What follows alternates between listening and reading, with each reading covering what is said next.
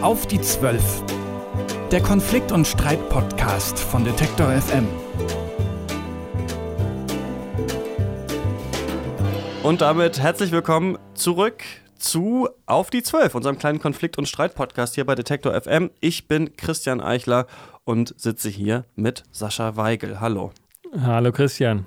Du bist Mediator, ich bin Moderator. Das soll auch nochmal gesagt sein. Ähm, frohes Neues. Wir haben uns gar nicht äh, gesprochen, seitdem das neue Jahr angebrochen ist. Ja, das ist schon mittendrin wieder im Jahr mhm. und dennoch gesundes Neues oder wie man bei uns auch sagte, Anaigar.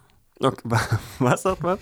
Anaigar. Anaigar, okay. So ein richtiger Erzgebirger würde, würde das sagen, aber bleibt unter uns. Ja, ich kenne nur froh, das norddeutsche frohes Neues.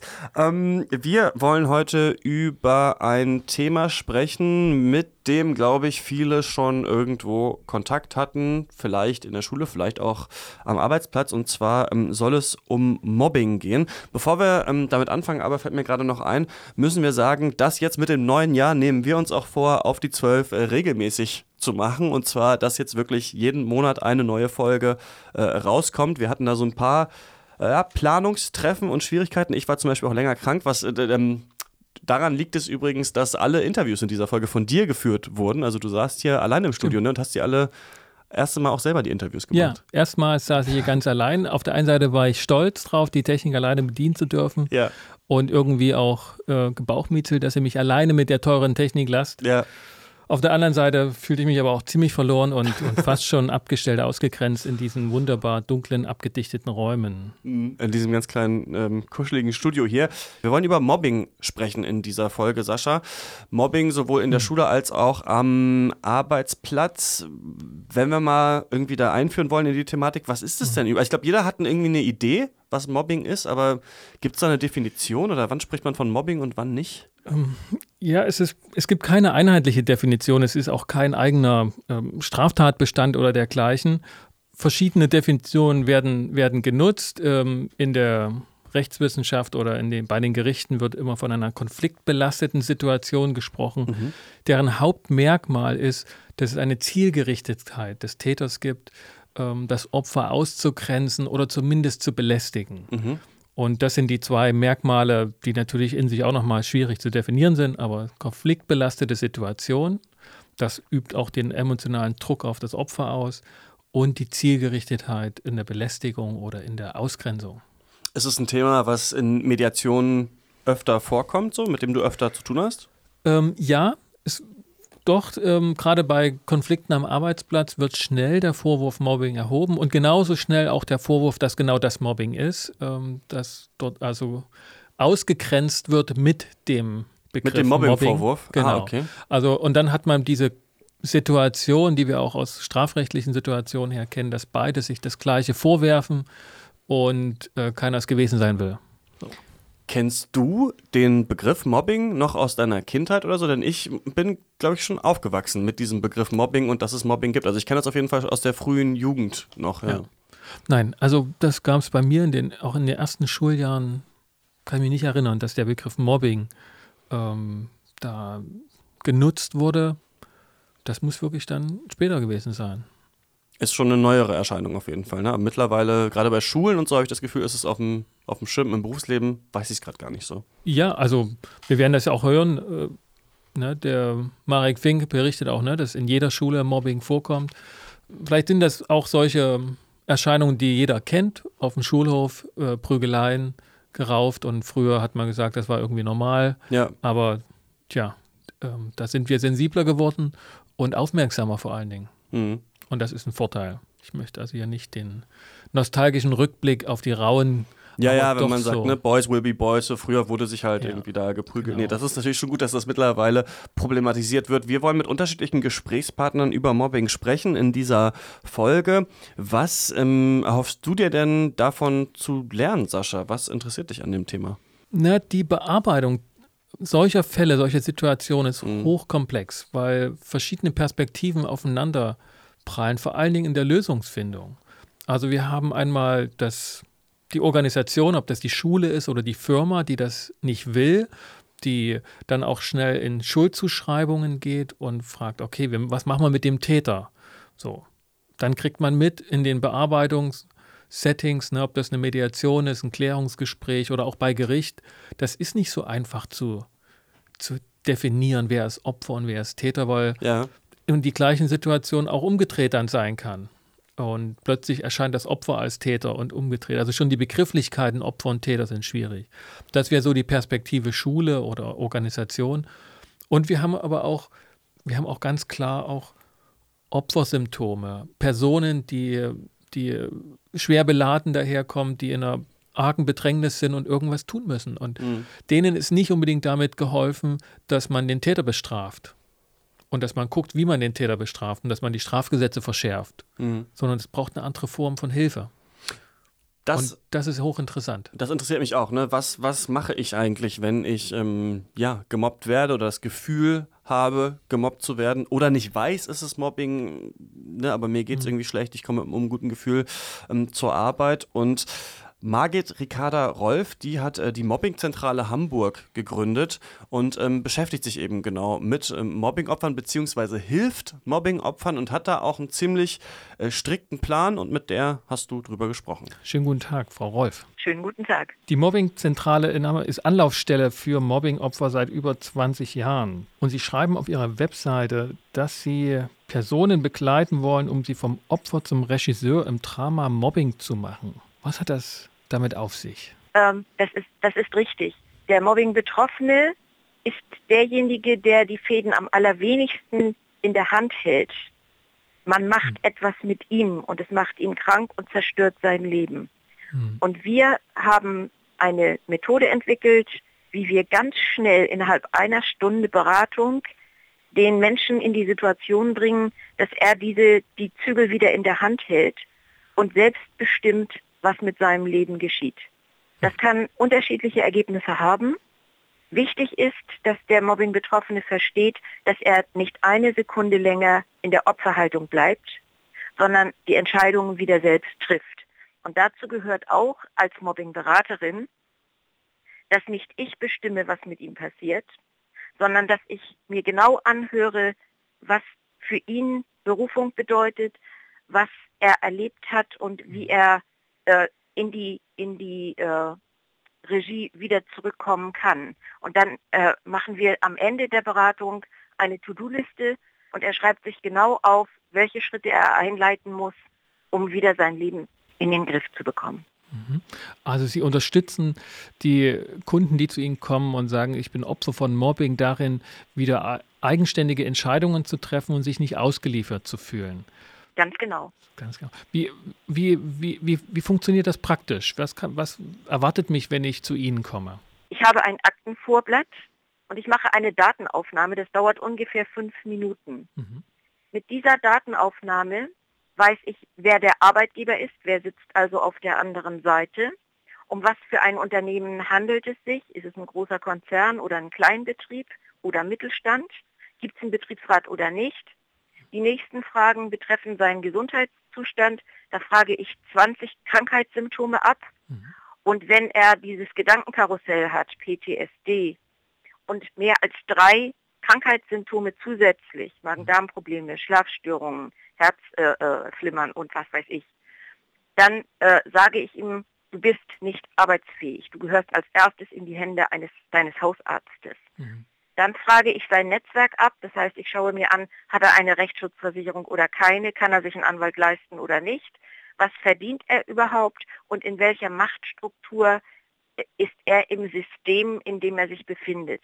Hat er eine Führungsposition, ist er Vollzeit beschäftigt, gehört er zu den Besserverdienenden? Oder ist es nur eine Teilzeitarbeit?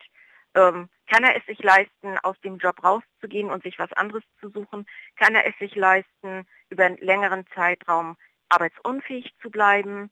Äh, kommt er mit dem Krankengeld klar oder sind vielleicht Hypotheken abzuzahlen oder die Kinder studieren oder so? Ich schaue mir also diese gesamte Struktur an und dann mache ich eine Zielabfrage und frage ihn, was ist Ihr Ziel? Was ist das Ziel unserer Beratung? Und das reduziert sich in aller Regel auf Gehen oder Bleiben oder ich möchte zur Lebensqualität zurück. Okay. Und danach entscheiden wir dann gemeinsam, welche Schritte eingeleitet werden müssen, damit er dieses Ziel schnellstmöglichst erreichen kann. Mhm. Also gehen oder bleiben heißt also in der Organisation bleiben, an der Arbeitsstelle bleiben oder aber einen vollkommenen Wechsel durchzuführen. Genau. Und das ist, wenn wir, wenn wir heute uns unser Arbeitssystem anschauen, von Luther angefangen, ich mhm. gehe da durchaus weit zurück, dann ist es ja kein Normalzustand gewesen, dass mhm. Menschen ihre Arbeitskraft verkaufen und dafür das bekommen, was sie zum Leben brauchen. Das ist noch gar nicht so alt, seine Arbeitskraft zu verkaufen. Mhm. Und mit einer Berufung hat das gar nichts zu tun. Wir ergreifen heute Arbeitsmöglichkeiten, um überleben zu können und nicht, äh, weil uns eine Begabung oder ein besonderes Interesse hinzieht zu einem Beruf. Und deshalb haben ganz viele Menschen eigentlich gar nicht den Beruf, den sie eigentlich gern ausüben würden. Das sind in meiner Beratung über 40 Prozent. Und dann müssen wir uns gemeinsam anschauen, wie alt ist diese Person? Kann sie ihre Berufung noch leben oder kann sie etwas anderes machen? Oder kann sie beispielsweise mit der inneren Kündigung leben, im Beruf bleiben, weil nur noch so und so viele Jahre bis zur Rente nach sind und sich mit der Situation arrangieren, aber ohne sich so einzubringen, dass es immer wieder zu Verausgabungen und Erschöpfungen kommt. Okay. Dafür haben wir dann das Abgrenzungstraining geschaffen, ein Einzeltraining, wo man das lernen kann, für sich auch das heißt klare also, Grenzen zu haben. Das heißt auch, ich, ich kann also zu Ihnen kommen mit der Vorstellung, ähm, ich bin Opfer eines, eines Mobbingfalles, mein, meine Teamkollegen oder meine Vorgesetzte mobbt mich. Ähm, aber ich werde mich auseinandersetzen müssen, ob ich überhaupt den richtigen Beruf ergriffen habe oder in der richtigen Organisation für mich und meine Berufung bin. Ja, ganz genau. Äh, wir haben zum Beispiel, will ein Beispiel nennen, ich hatte eine Sekretärin über 50, die hat mit dem alten Chef gemeinsam vor 30 Jahren angefangen. Da war das Unternehmen 30 Personen stark, also Mittelstand. Mhm. Und sie war die Mutti von das Ganze. Sie hat nicht nur Kaffee gekocht, sondern sie hat sich auch die Probleme sämtlicher Mitarbeiter angehört und kluge Ratschläge gegeben. Sie war akzeptiert. Dann ging ihr Chef in den Ruhestand und der Sohn übernahm das Unternehmen und baute es auf auf 300 Leute. Und sie war nicht mehr die Mutti von das Ganze, sondern sie war ein lästiges Überbleibsel des, des Vorgängers. Und so hat der sie auch behandelt. Und dann war in der Beratung klar, sie hat den richtigen Beruf, aber das ist inzwischen das falsche Unternehmen und muss sich umorientieren, um wieder in einem kleinen Handwerksbetrieb oder ähnlichem diese Mutti-Rolle wahrnehmen zu können. Dann würde sie glücklich sein. Und daran hat sie dann auch äh, aktiv gearbeitet. Ich, ich, ich werde also in meine eigene sozusagen Handlungskompetenz und Entscheidungskompetenz bei ihrer Beratung zurückgeführt und kann jetzt aber noch nicht eindeutig ähm, sagen, okay, ich bin dort Opfer geworden und das soll aufhören. Ich würde gerne in dem Unternehmen bleiben. Ich möchte diesen Job beibehalten. Ähm, aber das soll aufhören, dass die Kollegen mich so behandeln. Das kommt, das hängt vom Einzelfall ab. Mhm. Wenn, wenn in der Beratung herauskommt, er will in dem Unternehmen bleiben, und es gibt einen Betriebsrat, es gibt einen Schwerbehindertenbeauftragten. Oder man kann mit den Vorgesetzten vernünftig reden, was ja auch durchaus passiert. Dann leiten wir Gespräche ein und begleiten auch.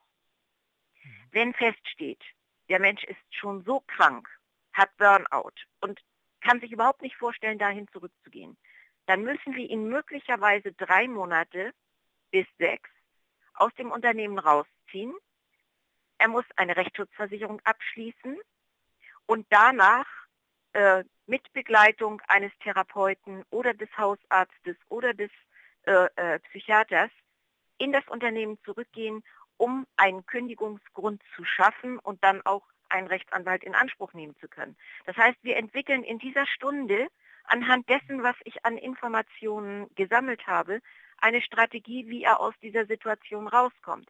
Was er aber auf keinen Fall darf. Einfach wieder zur Arbeit gehen und sich weiter als Person, die zum Abschluss freigegeben wurde, abschießen lassen.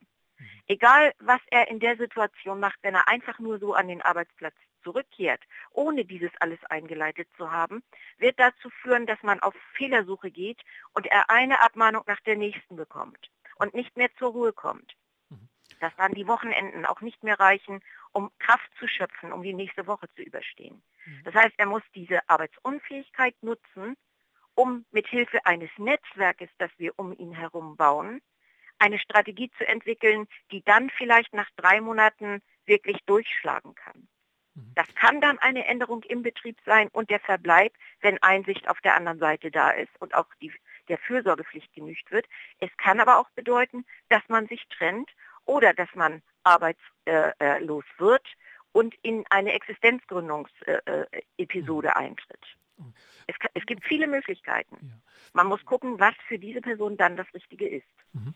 Um, und wenn wir oder wenn Sie sich so die Fälle anschauen, die Situation, wie sie sich in Ihrem Verein darstellt und die Menschen, die zu Ihnen kommen und Hilfe wollen, was sind so die größten Herausforderungen Ihrer Arbeit? Was sind so typische Tendenzen, die momentan bei dem Thema Mobbing aufkommen? Das Wichtigste ist, wenn der Kunde zu mir kommt, also wir sind kein Verein, wir sind professionelle Berater, wenn der Kunde mhm. zu mir kommt, dass ihm bewusst wird, er macht nicht krank und er drückt sich auch nicht, sondern er ist tatsächlich krank und er muss professionelle Hilfe in Anspruch nehmen. Das ist der Hausarzt. Das mag eine Therapie sein, vielleicht eine Reha-Maßnahme von vier bis sechs Wochen. Es mag ein Rechtsanwalt sein oder ein Gewerkschaftssekretär, der dann beim Arbeitgeber möglicherweise einklagt, dass dieser Mensch unbelastet un, äh, arbeiten darf, äh, dass er in einer mobbingfreien Zone arbeiten darf. Das kann auch eine Versetzung in eine an, andere Abteilung sein. Das kann auch im Einzelfall sein, dass der Mopper entlassen werden muss, wenn er den Betriebsfrieden stört und Menschen schikaniert. Ja?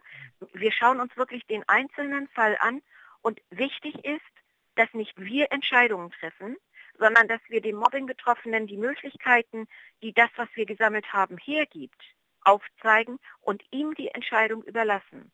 Und wenn jemand zu mir sagt, ich gehe von diesem Arbeitsplatz nicht weg, ich klage bis zum Bundesarbeitsgericht, dann sage ich, okay, bin ich an deiner Seite. Mhm. Wenn er dann nach ein paar Monaten ankommt und sagt, ich schaffe es einfach nicht mehr, ich will da nur noch weg, sonst breche ich zusammen, bin ich auch an seiner Seite. Und ich sage nicht, jetzt bin ich dir aber böse, weil ich hier drei Monate Zeit investiert habe und du jetzt hier umfällst. Mhm. Für mich ist diese Entscheidung, die der Mobbing-Betroffene in seiner Situation jeweils trifft, die ist mir sozusagen heilig.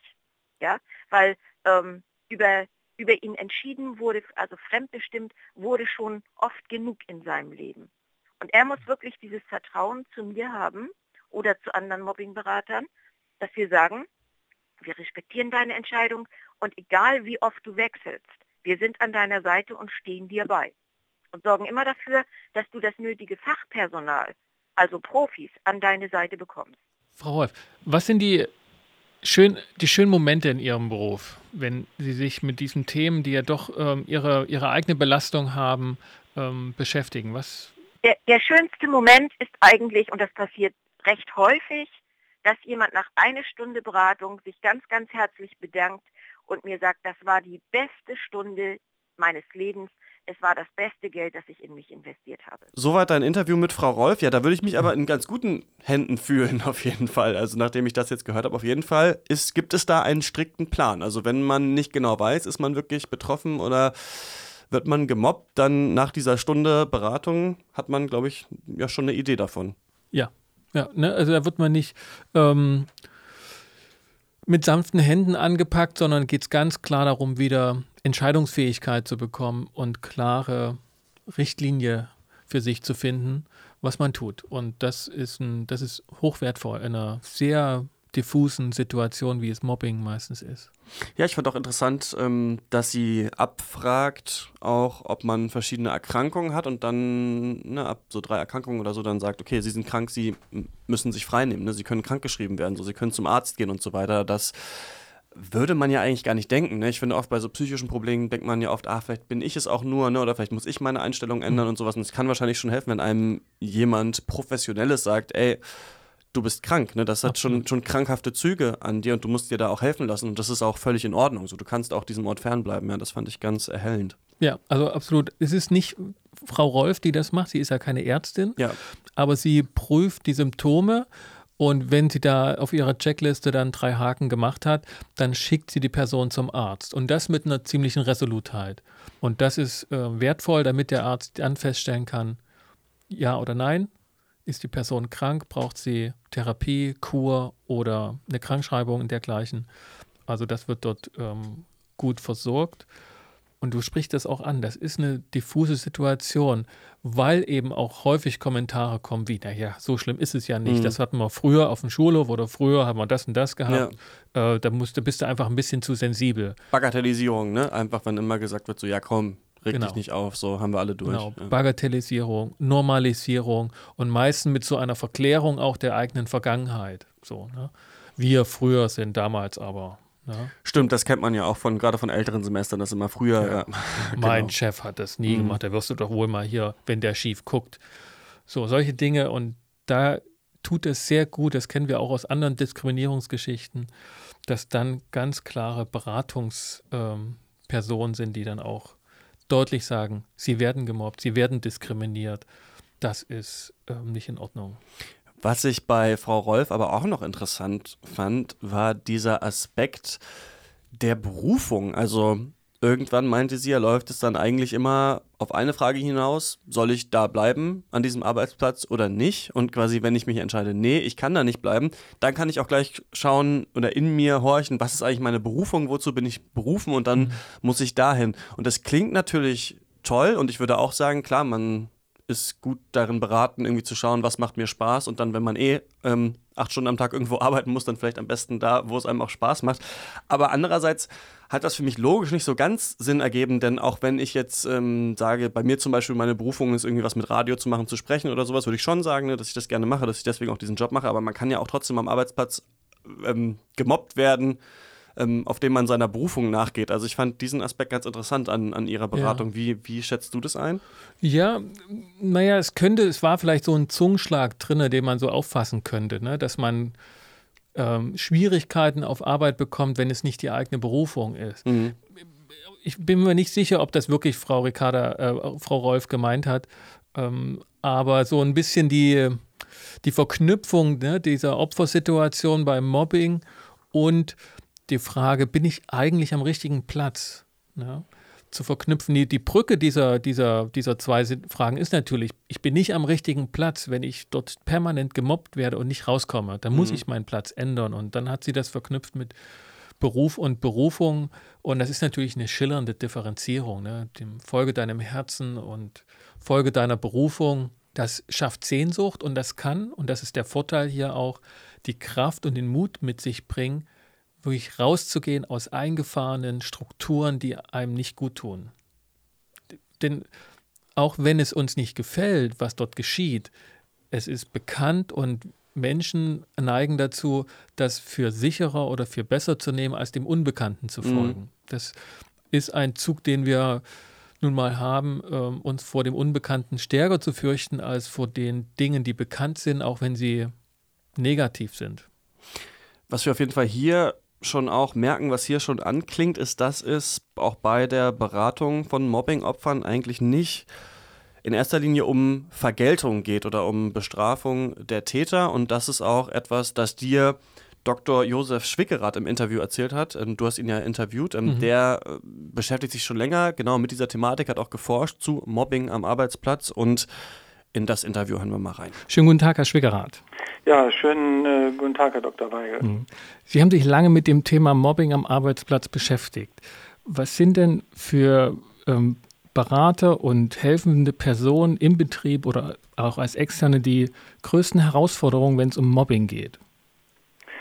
Ja, das äh, ist ein Phänomen, das es zwar schon längere Zeit gibt, aber vor allen Dingen in der Brisanz und in den Folgen dieses ganzen Problems treten natürlich äh, richtige Schwierigkeiten auf. Folgen damit meine ich, dass Menschen längere Zeit ausfallen, krank werden, äh, bis hin zu suizidalen Krisen. Es ist äh, ein Thema, das halt äh, in der extremen Variante ausgesprochen kritisch werden kann. Hm. Was, was sind denn die entscheidenden Elemente, um gut helfen zu können? Ja, also ich habe äh, das mal versucht zu gliedern. Das erste und wichtigste ist, dass äh, jemand Distanz zum Geschehen kriegt. Also ich, ich äh, spreche jetzt mal von der Seite der, der Betroffenen, der, der Mobbing-Betroffenen oder der äh, Patientinnen und mhm. Patienten, wie ich es erlebt habe. Die brauchen erstmal Distanz zum Geschehen. Als zweites müssen sie irgendwie eine Idee haben, wie ist das denn zustande gekommen? Also Sie müssen verstehen lernen, tatsächlich verstehen lernen, was mit Ihnen da in diesem Kontext äh, von schwierigen Arbeitsplatzkonflikten geschehen ist. Als drittes brauchen Sie irgendeine Art von Hilfestellung, sich entscheiden zu können, kann ich dort bleiben, muss ich wieder weg. Der vierte Punkt ist, das äh, ist auch in der Therapie entscheidend, dann mit den Menschen dann die Dinge einzuüben, die notwendig sind, also Entscheidungsfindung zu üben, äh, Abgrenzung zu üben, Nein sagen zu üben, Konfliktgespräche zu führen. Und über alledem, äh, und das ist das Wichtigste aus unseren Studien, nämlich die Frage, was will jemand denn für die Zeit, die vor ihm liegt, denn irgendwie erreichen? Was ist ihm wichtig? Also was ist so der Blick nach vorne, was eigentlich hm. helfen könnte, aus diesem schwierigen, äh, krisengeschüttelten Zusammenhang wieder rauszukommen? Okay, also wenn ich, wenn ich das höre, Distanz einnehmen, verstehen lernen, neue Entscheidungen treffen, mhm. das, das klingt sehr danach, dass ähm, das Mobbing-Opfer viel zu tun hat, viel Arbeit vor ihm liegt. Ja. Und das ist, entspricht ja durchaus ähm, gar nicht der Vorstellung hin, dass der, der, der Täter was unterlassen soll, dass der aufhören muss, dass mit dem mhm. was geschieht. Ähm, ist das eine, also wie wirkt das auf Mobbing-Opfer, wenn sie so viel, ich sage jetzt mal, abverlangen dann an? Mhm.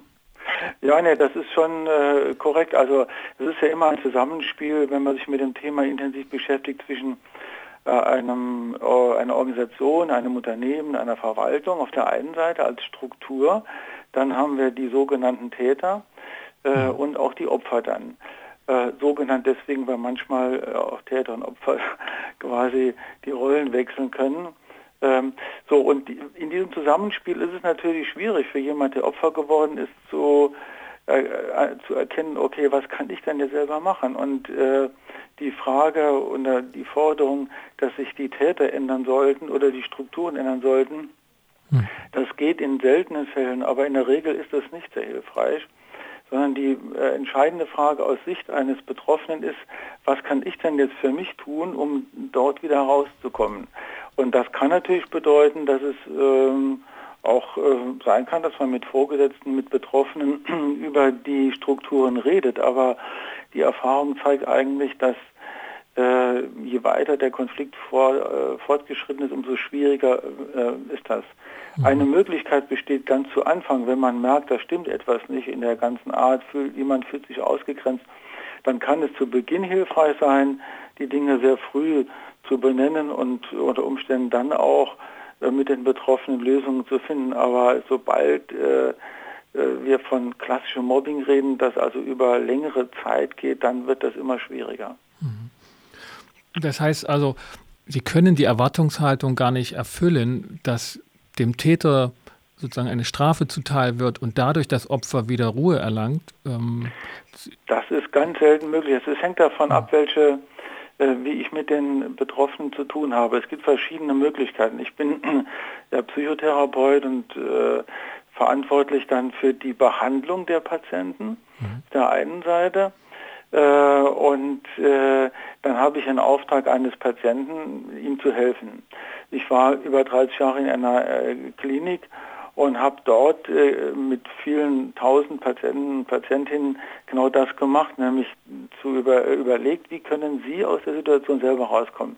Mhm. Habe ich einen Auftrag zu einer Mediation von einem Unternehmen oder habe ich einen Auftrag als Coach oder als Supervisor, ist die Auftragslage eine ganz andere. Dann kann ich natürlich mit den, mit den betroffenen äh, Anführungszeichen Tätern oder mit den Verantwortlichen aus der Leitung oder mit den äh, mit den Chefs dann das anders verhandeln und kann sagen, da liegt etwas, was, was zu ändern ist.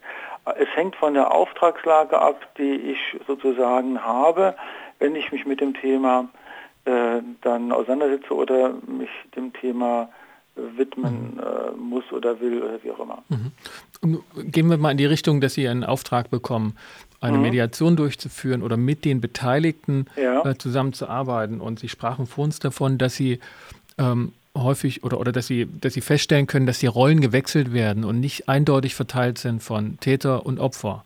Ja. Ähm, sind das diese Situationen in Mediation, wo Sie das erleben?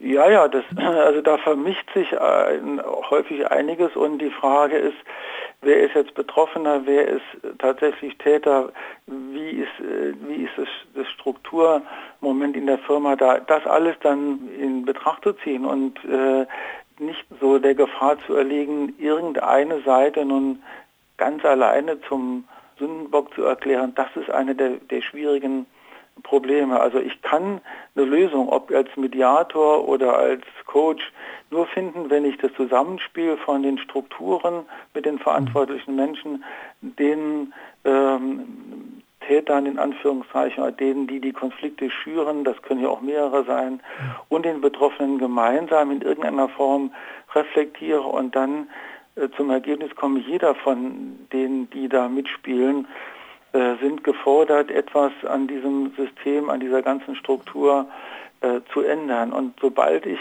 nur auf eine Seite irgendetwas äh, an Verantwortung schiebe, äh, dann äh, wird es schwierig mhm. und in der Regel äh, auch immer schwerer lösbar. Mhm. Vielleicht noch eine, eine Frage so zu den Herangehensweisen, Methoden aus Ihrer Erfahrung was Sie so als einen Schwerpunkt nannten, Distanz zu bekommen und verstehen lernen, was geschieht, ist mhm. wichtig für die Beteiligten oder jetzt auch für das Mobbing-Opfer.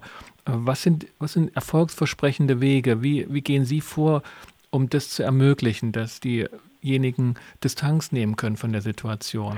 Also wenn ich als Therapeut tätig bin und die Menschen zu mir kommen, die sind oft schon längere Zeit krank, dann brauchen die Distanz. Das Erste ist, dass sie äh, vielleicht mal aus der Arbeitssituation herauskommen, dass sie tatsächlich mal, wenn sie es wollen, dann mal ein paar Tage frei machen oder halt auch krankgeschrieben werden, wenn sie dann tatsächlich ähm, auch die Kriterien von Krankschreibung erfüllen. Das ist in der Regel auch der, der Fall. Oder aber sie äh, entscheiden sich dann tatsächlich zu einer stationären Maßnahme, also zu einer medizinischen Reha. Dann wäre das auch wieder Abstand. Also sie brauchen auf jeden Fall äh, Abstand von dem krankmachenden Arbeitsplatz, den sie so erleben. Und brauchen äh, dann auch die Möglichkeit, äh, mal darüber nachzudenken und zu reflektieren oder mit ihnen zu arbeiten, was ist denn da eigentlich passiert. Wenn jemand jeden Tag an eine Arbeitsstelle geht und dort äh, gefangen wird oder innerlich getriggert wird äh, oder irgendwelche Symptome erlebt und so eingespannt ist in den Ablauf, dann kann er keine sinnvollen Lösungen finden. Mhm. Und das ist das Entscheidende, mit dem nötigen Abstand zu überlegen, was ist denn da los, wo will ich denn hin, was ist mir denn wichtig, das sind die entscheidenden Merkmale, äh, wenn ich jetzt mit einem Betroffenen sozusagen alleine rede. Anders ist es, wenn äh, die Struktur bisher gibt, dass das System, also die Firma oder die Verwaltung oder die Einheit äh, eine Lösung möchte. Herr Schwingert, letzte Frage. Was war Ihr, Ihr, schönstes Erlebnis als Helfer, als jemanden, der Mobbing-Opfern zur Seite steht? Ach, da habe ich eine ganze Menge schöner äh, Erlebnisse. Hm. ich habe viele Menschen erlebt, die mir dann geschrieben haben, dass sie dankbar sind. Ich habe eine Studie gemacht, wo ich, oder zwei Studien sogar, wo ich ein Jahr später nochmal nachgefragt habe, äh, was hat Ihnen denn damals in der Klinik geholfen? Und äh, das Ergebnis hat mich am meisten gefreut. Da kam nämlich äh, heraus, dass das Wichtigste für diese Menschen war, dass sie während der Therapiezeit und auch danach ihre Werte, ihre Ziele, den Stellenwert von Arbeit, den Stellenwert ihres Arbeitsplatzes neu überdacht haben, sich neu äh, orientiert haben, eine neue Perspektive, wenn man es ein bisschen hochtragend sagen will, auch eine neue Sinnstiftung gefunden haben. Und das hat sie dann über viele Monate hin getragen. Das kann man mhm. methodisch, statistisch konnte ich das nachweisen. Äh, das ist auch alles äh, ausführlich publiziert. Und die Einzelfälle dazu waren natürlich genauso beeindruckend. Oder wenn halt äh, mhm. Menschen, die dann gelesen haben, dass äh, es Hilfe gibt und ganz verzweifelt waren im Vorgespräch und wenn die dann nachher kommen und sagen, wissen Sie, Sie haben mir durch das, was Sie da geschrieben haben, das, was wir gemacht haben, geholfen, das war eine bei aller schwierigen Problematik dieser Betroffenen eine wirklich befriedigende ähm, ein befriedigendes Erlebnis für mich immer auch zu erkennen, man kann was tun, wenn man sich äh, mit den Menschen äh, beschäftigt. Dr. Josef Schwickerath im Interview mit dir. Man sieht, dass er im Gegensatz zu Margit Ricarda Rolf ähm, das wird da nicht alles in der ersten Stunde geklärt und aufgeschrieben und dann werden die ersten Briefe rumgeschickt oder rumgemailt, sondern er widmet sich da ganz tiefgehend so dem Opfer und eigentlich so dessen Bedürfnissen. Ne? Das fand ich ganz, ganz interessant. Ja, ja. Er kommt in Kontakt mit dem Mobbing-Opfer eben nach der Deklaration ähm, Krankheit und Patient. Mhm. Ja, während Frau Rolf ja noch mit einem Arbeitnehmer spricht, spricht Herr Schwickerath mit einem Patienten. So. Und ich fand das interessant, weil du ihn ja auch fragst, so, aber wie ist das eigentlich mit dem Täter? Und da, als ich das gehört habe, dachte ich mir so, ja klar, du kommst ja auch aus dem Mediationskontext und hast ja oft dann beide sitzen, ne? Und er spricht hau hauptsächlich mit dem Opfer und muss erstmal genau. herausfinden, was, was möchte ja. diese Person, ja. Ja, und aus meiner Perspektive, aber die hat auch Herr Schwickerath angedeutet, ähm, ich sitze ja nicht mit Täter und Opfer am Tisch. Mhm. Ich sitze ja mit zwei Personen am Tisch, die, die einen Konflikt miteinander haben und sich gegenseitig vorwerfen, sie sind Täter und Opfer. Ja. Und das macht die Sache in diesem Moment so komplex. Da ist ein anderer Auftrag, während hier Herr Schwickerath ja deutlich davon gesprochen hat, ähm, es geht jetzt darum, dem Opfer zu helfen, dem Patienten zu helfen, so rum.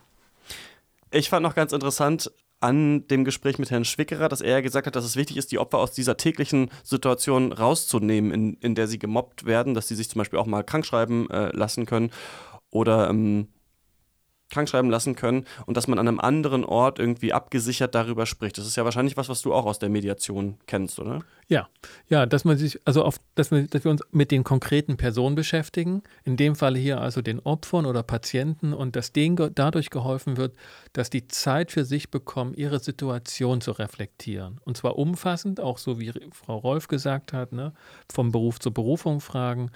Und die Studien von Herrn Schwickerer, das hat er ja nochmal deutlich gemacht, zeigen ihm, dass es das Wichtigste ist für die Patienten im Nachgang, nach Durchstehen der schwierigen Situation, dass sie überdenken konnten und ihre Situation neu kreieren konnten. Das ist äh, das Wichtigste. Und damit, und das ist das, was ja ein ähm, Täter-Opfer-Bearbeitung in Form zum Beispiel beim strafrechtlichen ähm, Verfolgen gar keine Rolle spielt. Ja, das heißt, dem Opfer ist nicht unbedingt geholfen aus der Sicht des Opfers, wenn der Täter bestraft wird, sondern die Hilfe ist, sich mit dem Opfer auseinanderzusetzen und ihm eine neue Entscheidungsfähigkeit, ein Verstehen der Situation zu ermöglichen, auf dem dann eine neue Bewertung, eine neue Entscheidung, was zu tun ist, getroffen werden kann. Das war, das war für mich das, das, die, die Erkenntnis aus mhm. dem Interview. Wir haben jetzt eigentlich in diesen beiden Interviews immer über das Opfer gesprochen, darüber, wie das Opfer sich selbst sieht, wie es vielleicht einen Weg aus dieser Situation herausfinden kann. Jetzt wollen wir noch mal ein Interview dazu hören, was eigentlich Organisationen äh, machen können, wenn sie mit Mobbing konfrontiert werden, nämlich die Schule. Denn du hast gesprochen mit Marek Fink und der hat einen Verein gegründet, Zeichen gegen Mobbing heißt der, und auch einen Preis gewonnen, den RTL Ehrenamtspreis 2017. Und ähm, wie sich Mobbing in der Schule äußert, geäußert. Das hören wir jetzt. Schönen guten Tag. Guten Tag. Das war 2017, ist also noch ganz frisch. Herzlichen Glückwunsch. Vielen, vielen Dank. Wir haben uns sehr über diese Auszeichnung gefreut. Und es, diese Auszeichnung hat schon auch die Wirkung nochmal Ihres Anliegens in die Öffentlichkeit gebracht. Mobbing in der Schule ist ein Thema.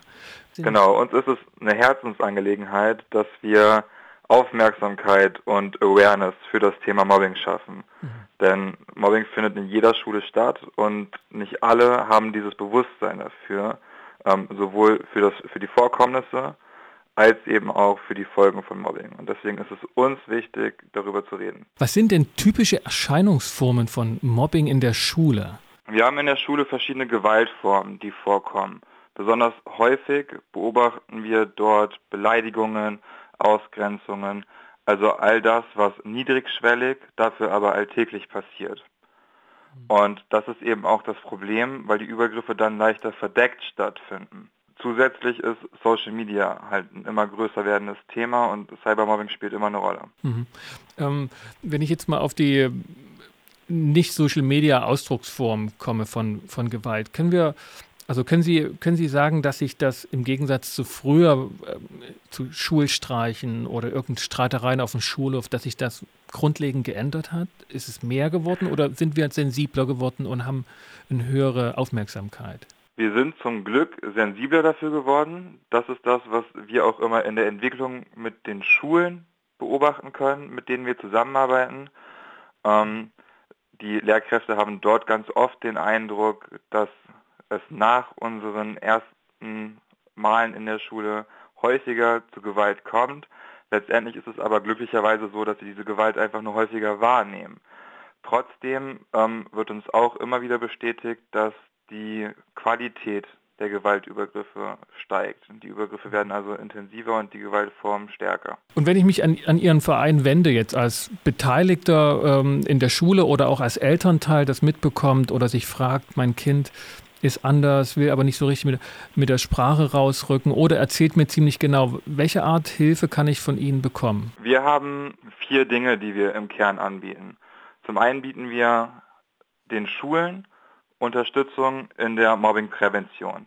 Dort arbeiten wir mit Workshops, in denen wir die Kinder für Mobbing sensibilisieren wollen, über das Thema aufklären wollen und gemeinsam mit den Kindern schauen, wie lässt sich das eigene Miteinander im alltäglichen, äh, im alltäglichen Leben verbessern. Zum anderen bieten wir Unterstützung bei der Intervention an und das sowohl für Lehrkräfte als auch für Eltern und Kinder. Das heißt, egal in welcher, in welcher Rolle man ist, man kann sich an uns als Verein wenden und bekommt dann Unterstützung, um diese Situation zu verbessern. Weil wir haben einfach gemerkt, dass Eltern oft Unsicherheiten zu dem Thema haben und gar nicht wissen, was es für Anlaufstellen gibt und wie sie auch ihrem eigenen Kind gegenüber reagieren wollen. Deswegen wollen wir da für Sicherheit im eigenen Handeln sorgen. Kindern wollen wir natürlich das Gefühl geben, wir kümmern uns um euch, wir helfen euch und eben auch nicht nur das Gefühl geben, sondern dann auch wirklich unterstützen und helfen. Falls es mal nicht im ersten Schritt klappt, vielleicht mit einer Lehrkraft, die im Alltag zu viele andere Aufgaben hat, ähm, dass wir dann am Ball bleiben und das Kind eine kontinuierliche Ansprechperson hat, bei der sie weiß, auf die kann ich mich verlassen und die wissen, was sie tun. Und auch Lehrkräften wollen wir natürlich helfen. Wir kriegen ganz oft berichtet, dass im Alltag die Zeit dazu fehlt, sich wirklich intensiv mit dem Thema auseinanderzusetzen ähm, und auch darauf entsprechend zu reagieren und zu handeln. Und da möchten wir einfach für Entlastung sorgen und auch Lehrkräften mehr Sicherheit geben und auch die Möglichkeit geben, Signale zum Beispiel leichter zu erkennen, um dann auch Handlungen einleiten zu können. Und darüber hinaus bieten wir natürlich auch Seminare für Lehrkräfte an, um entsprechend auf dieses Thema vorzubereiten.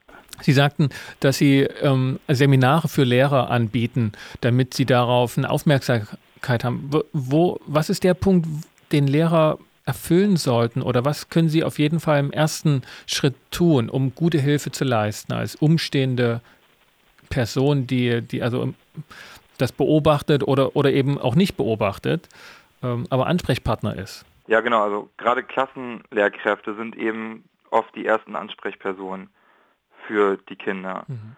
Ähm, das heißt, es ist für diejenigen, also für die Lehrkräfte dann von größter Bedeutung, dass sie ein sicheres Gefühl haben, wie sie mit Mobbing-Situationen umgehen können, mit denen sie konfrontiert werden. Und unser Seminar soll halt gemeinsam mit den Lehrkräften grundlegende theoretische Inhalte zum Thema Mobbing in der Schule vertiefen und dann natürlich auch das Ziel erreichen, dass Mobbing in der Klasse erkannt werden kann. Wenn die Lehrkräfte dann alleine nicht weiter wissen, sollten sie zumindest wissen, wo sie sich Hilfe und Informationen holen können. Denn das Schlimmste ist es, einfach überhaupt nicht zu handeln und die Übergriffe zu ignorieren oder gar unbewusst selbst zu verstärken. Und ähm, wo, wo, liegt der größte Stolperstein? Ist es, dass die dass Lehrer oder umstehende Personen das nicht als Übergriffe wahrnehmen, ähm, das anders bewerten oder haben die schlicht keine Zeit, ähm, da was dagegen zu tun? Oder gibt es noch einen dritten Grund, dass da nicht äh, sorgsam damit umgegangen wird? Ja, ich glaube, es ist eine Kombination aus beidem. Also ich, ich würde ähm, gar nicht alle Lehrkräfte über einen Kamm scheren. Aber es ist auf jeden Fall so, dass man natürlich sehr viel Zeit braucht, um sich einmal mit dem Thema auseinanderzusetzen und dann auch die entsprechenden Signale zu erkennen. Und da fehlt es einfach an ganz vielen Schulen an entsprechenden Weiterbildungen, um sich auf diese Situation vorzubereiten. Und dann kommt natürlich dazu, wenn man nicht entsprechend vorbereitet ist, ähm, ist man selbst zum einen unsicher und handelt deshalb ungern oder verkennt einfach Situationen ähm, und schätzt sie falsch ein. Und das führt natürlich dann auch ganz schnell dazu, dass das Vertrauen zu den Kindern zerstört oder beeinträchtigt wird, wenn die merken, okay, sogar die erwachsene Lehrkraft weiß eigentlich gar nicht, wie sie handeln soll und wie sie mir helfen kann. Das ist natürlich für die Kinder dann immer ein schlechtes Gefühl. Ähm, aber da spielen wirklich verschiedenste Gründe mit, warum Lehrkräfte ähm, mit dem Thema überfordert scheinen. So nehmen es ja ganz viele Eltern wahr. Ja. Ähm, ich würde noch ähm, gerne Ihre Erfahrungen anzapfen, direkt aus der Arbeit mit Mobbing-Opfern und auch Mobbing-Tätern. Ähm, mhm. Aus Organisation, Mobbing am Arbeitsplatz, ähm, kennen wir das Phänomen, dass sich die Rollen stark vermischen können, dass wir nicht mehr richtig unterscheiden können zwischen Täter und Opfer und die wechseln ihre Rollen. Ähm, ist das auch im, im Bereich Mobbing in der Schule so oder ist es dort deutlicher zu erkennen, das ist Mobbing Opfer und wird von anderen bedrängt und belästigt, dauerhaft? Oder wechseln auch dort die Rollen zwischen den Personen? Gerade im Grundschulbereich, in dem die Entwicklung der Kinder noch nicht entsprechend ausgeprägt ist und sich die Kinder austesten, wechseln die Rollen recht häufig. Das nimmt nach unseren Einschätzungen an weiterführenden Schulen ab. Dort verfestigen sich die Rollen und es ist schwieriger, die eigene Rolle gerade als betroffener Mensch zu verlassen. Ähm, das ist zumindest das, was wir mhm. in der Schule immer häufiger wahrnehmen. Aber für unsere Arbeit ist es nicht essentiell von Bedeutung, dass wir die Rollen hundertprozentig identifizieren können. Denn uns geht es nicht darum, Menschen dafür zu bestrafen, was sie getan haben, sondern wir wollen einfach eine Lösung haben. Und wenn wir von einem Kind hören, dass es ihm schlecht geht, dann möchten wir diesem Kind helfen. Das ist unsere einzige Absicht, diese helfende Absicht. Und deshalb hat das für uns in der Arbeit in Schulen keine direkte Auswirkung. Zum Abschluss noch eine Frage äh, für, die, für die Zukunft, für die, für die weitere Aussicht ähm, Ihrer Arbeit auch im Verein. Was, was wäre eine gute Entwicklung für Sie, wenn es zu dem Thema Mobbing ähm, in der Schule, in, wenn Sie einen Wunsch frei hätten? Wenn ich einen Wunsch frei habe, ist das, dass Lehrkräfte, Schulleitungen bzw. Schulen generell dem Thema offen gegenüberstehen und Interesse daran zeigen, wirklich etwas verändern zu wollen. Denn es ist möglich, Mobbing-Situationen zu beenden und es hilft viel zu verstehen, wie man entsprechend reagiert. Vielen Dank, Herr Fink, für das Interview. Sehr gerne. Danke, dass ich das Interview mit Ihnen führen durfte. Marek Fink zum Mobbing an Schulen. Also nochmal ganz interessant hier, dass er sagt quasi, ja, die Schulen müssen das auch auf dem Plan haben. Ne? Die Schulen müssen vorbereitet sein auch auf Mobbingfälle. Ja, sie müssen hinhören, sie müssen etwas organisieren, damit Lehrer befähigt werden, gerade die Klassenlehrer und Klassenlehrerinnen. Dort kann die Organisation tätig werden und wenn sie es tut, das war seine zentrale Erkenntnis, dann ist, erleben sie, dass Mobbing tatsächlich vorhanden ist und teilweise dieser Verschlimmerungseffekt auch eintritt, wenn man genau hinguckt. Und das gilt es nochmal, also da würde ich nochmal später auch mit dir gerne einen vertiefenden Podcast eingehen. Mhm. Was können denn eigentlich Organisationen tun? Weil die haben nochmal eine eigene Perspektive darauf, neben dem des Opfers, was wir ja heute mit Herrn Schwickerath und Frau Rolf ausführlich äh, behandelt haben. Mhm. Ja, können wir gerne machen. Ähm, das war's also auch schon wieder für diese Ausgabe auf die 12 zum Thema Mobbing. Wenn Sie Erfahrungen damit haben oder auch Vorschläge, worüber wir in diesem Podcast mal sprechen sollen, können Sie uns schreiben. Kontakt@detektor.fm ist die Adresse. Und ansonsten freuen wir uns natürlich über ein Podcast-Abo. Den Podcast kann man überall abonnieren, wo es Podcasts gibt, zum Beispiel auf Spotify oder Apple Podcasts oder Google Podcasts. Also einfach mal nach auf die 12 suchen. In der nächsten Folge wollen wir dann sprechen über häusliche Gewalt. Ich bin Christian Eichler. Danke, Sascha Weigel, dass du da warst. Danke, Christian. Gern gemacht. Bis zum nächsten Mal. Tschüss. Auf die Zwölf. Der Konflikt- und Streit-Podcast von Detektor FM.